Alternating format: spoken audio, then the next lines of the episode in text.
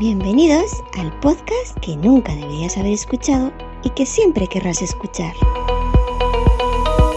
Sube para arriba con Yoyo Fernández.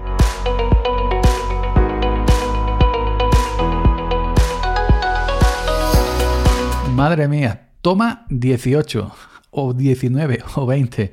Me cuesta mucho empezar, me cuesta mucho el saludo inicial, no me sale. Me cuesta mucho, me cuesta tanto olvidarte que cantaba Mecano. ¿Qué tal? ¿Cómo estáis? Buenos días, soy Yoyo Fernanda, Yoyo308 en Twitter. Como bien habéis escuchado la locución, este es el podcast del nombre que ya sabéis y este es el episodio correspondiente al lunes día 4, 4, 4 de abril.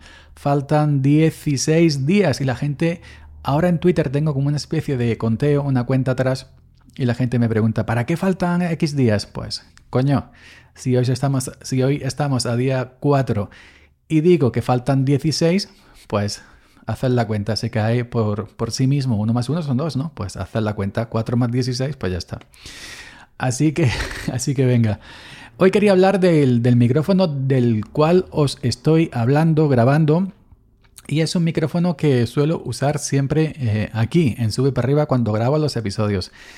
Es el Shure, Shure, Shure SM7B. Es un micrófono que se ha puesto de moda últimamente, ya lleva tiempo de hecho, y lo usan los grandes streamers tanto en Norteamérica del Norte, como digo yo siempre, y tanto aquí en España, pues yo qué sé, Robius, Auronplay, eh, eh, Ibai, eh, etcétera, etcétera, etcétera.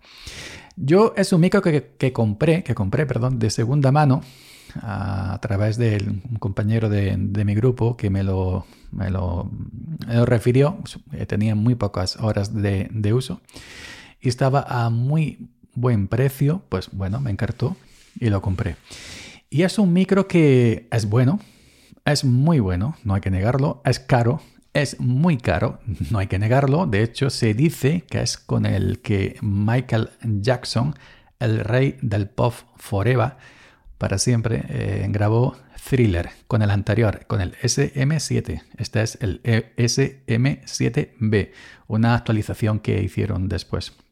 Y es un micrófono que, bueno, que no voy a hablar de. No voy a hablar de las características técnicas porque realmente es, es algo que yo me pierdo un poco y vosotros no creo que queráis escuchar las características, las características técnicas de este micrófono.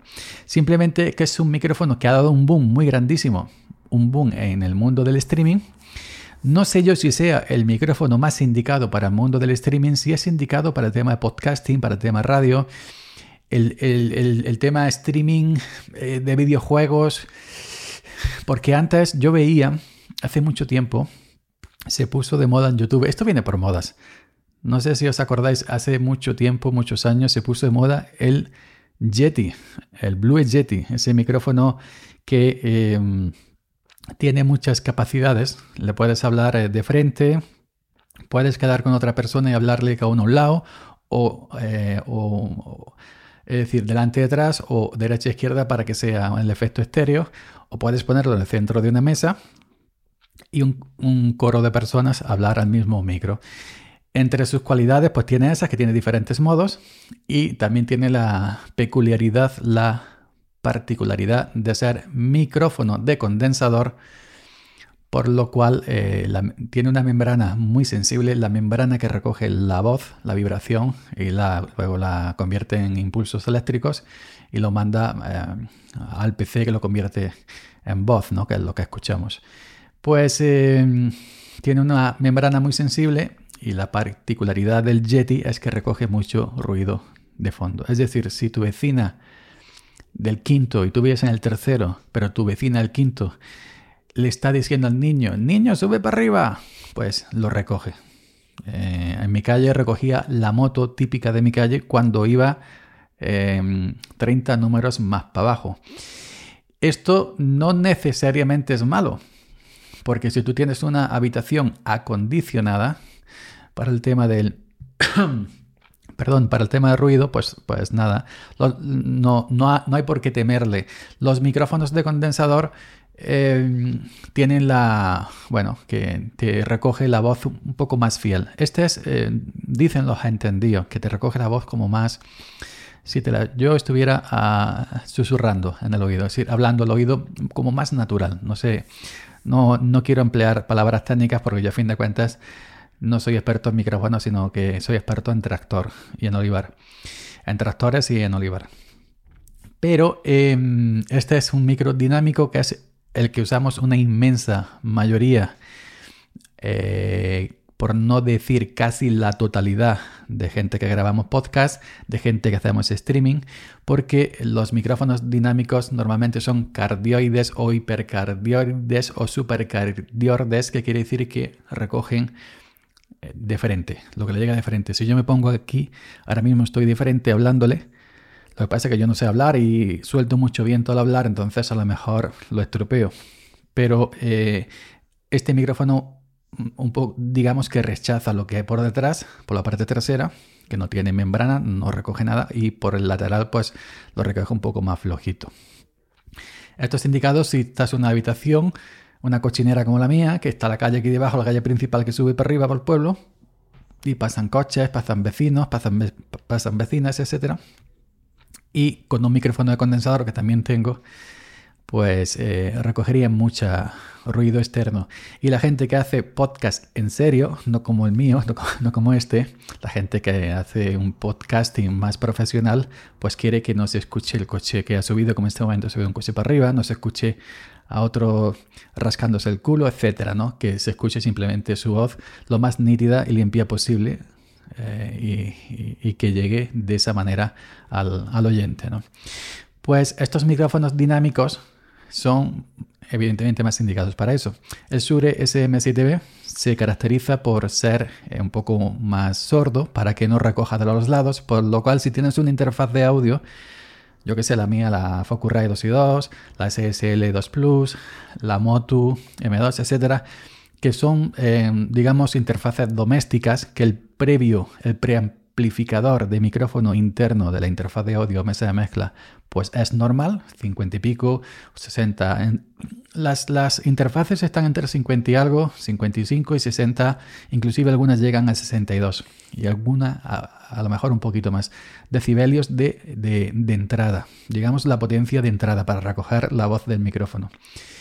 Eh, lo que pasa es que algunas meten muchos decibelios, pero luego la calidad de ese previo de micrófono no acompaña y si tú le das mucha fuerza, tú retuerces la ganancia mucho abres mucho la ganancia de ese previo de micrófono y no tiene, el previo no es de una calidad buena, pues empieza el típico ruidito, ¿no? todo eso, ¿no? Pues entonces lo que hacen, lo que hacemos es entre la interfaz de audio y el micrófono metemos un preamplificador de micrófono externo que normalmente se alimenta por a través de la mesa de mezcla, alimentación Phantom que se llama, alimentación fantasma, nada que ver con la guerra de la galaxia, pero que bueno, que ese, ese preamplificador externo le da X decibelios al micrófono.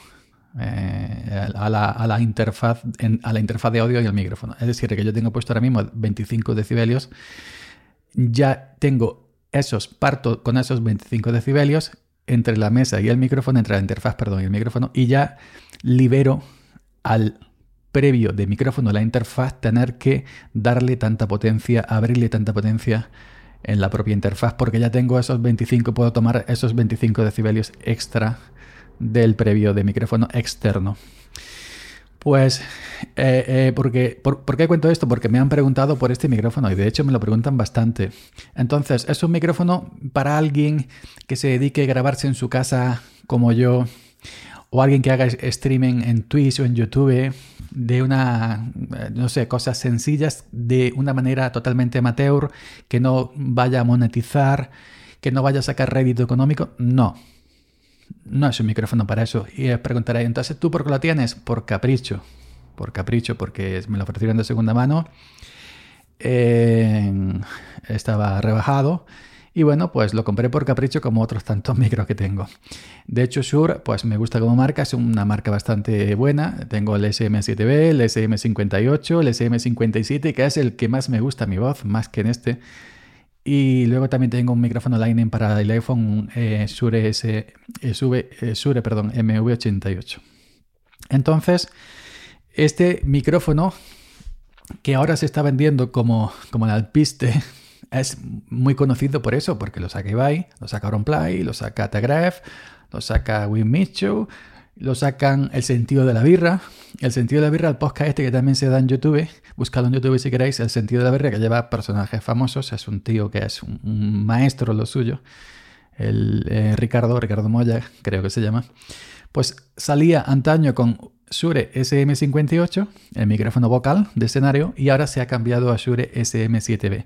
Y todos los podcasts de famosillos que veáis en YouTube o que veáis en, en otros sitios, todos están tirando de Shure SM7B.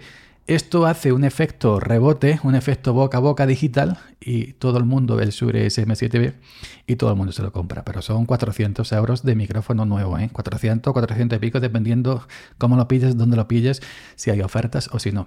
Pero yo reconozco y de aquí digo que no es un micrófono para todo el mundo. Es un micrófono muy bueno, eso sí.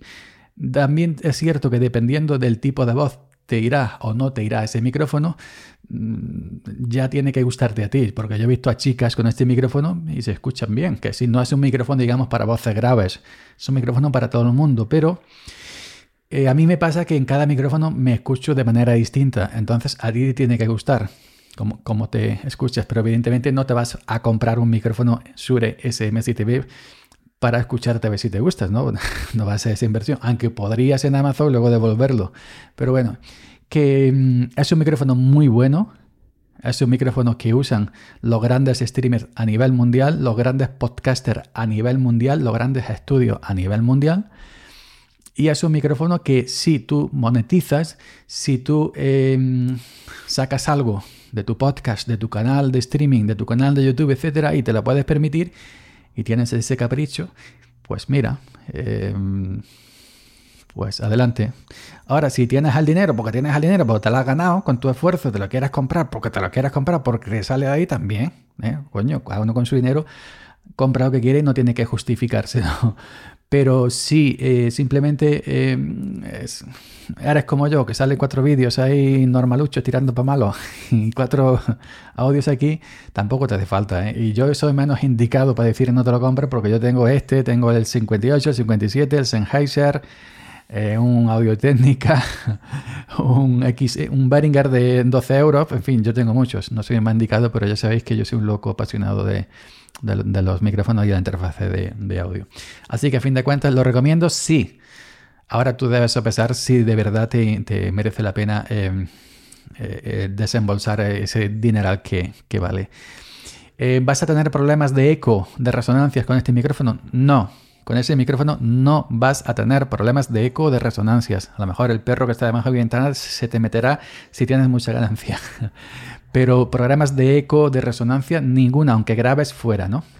Yo no tengo la, habitación acondicionada, la cocinera, ya sabéis que es una alacena donde guardo los productos de limpieza y las conservas y todo. No hay ningún tipo de panel acústico, no hay absolutamente nada para Delisa. Un calendario de la cooperativa, hay colgado y ya está pero no vas a tener problemas de eco. Sí, podrás escuchar la moto, como ahora mismo ha subido una para arriba, pero problemas de eco, ese, ese eco molesto, que eso sí molesta, no la moto, eso sí molesta, no vas a tener con este micrófono de ninguna de las maneras. Y si sabes hablarle a este micrófono, cómo hablarle, cómo posicionarte con este micrófono, por supuesto, no vas a tener nada. Vas a ser muy feliz con este micrófono. Y en ese sentido, pues sí te lo recomiendo. Así que nada más, espero que esto te haya guiado Vuelvo a repetir, me lo han preguntado muchas veces por este micrófono, cuál es mi experiencia. Conste aquí que mi experiencia con este micrófono es totalmente satisfactoria. Totalmente satisfactoria. Yo ahora me, pongo, por ejemplo, con el Sennheiser E935, un gran micrófono de, de puño, de mano, y no me encuentro raro. Me he hecho al Shure SM7B, al Shure SM57, que son los dos que tengo fijo ahora mismo, los otros están guardaditos, y ahora pues se me ha quedado voz de Sure. Y entonces pues estoy acostumbrado, cojo otro, cualquier cosa y me, y me, siento raro. Pero bueno, micrófono recomendado. Si te lo puedes permitir porque te, te, guste, adelante. Si te hace falta y te lo puedes pagar porque la inversión la vas a recuperar, adelante. Si hace un capricho, tienes el dinero y dices tú aquí estoy, me gato, eh, adelante. Si no te hace falta de verdad y sueñas con él porque lo usan todos los grandes streamers, no te lo compres. No te lo compres. Con un Samsung Kudosu, con un Shure SM57, 58, con un Behringer de 12 euros también tirarías perfectísimamente. Así que venga, muchas gracias, hasta mañana. Gracias por la escucha y hasta mañana. Seguid subiendo.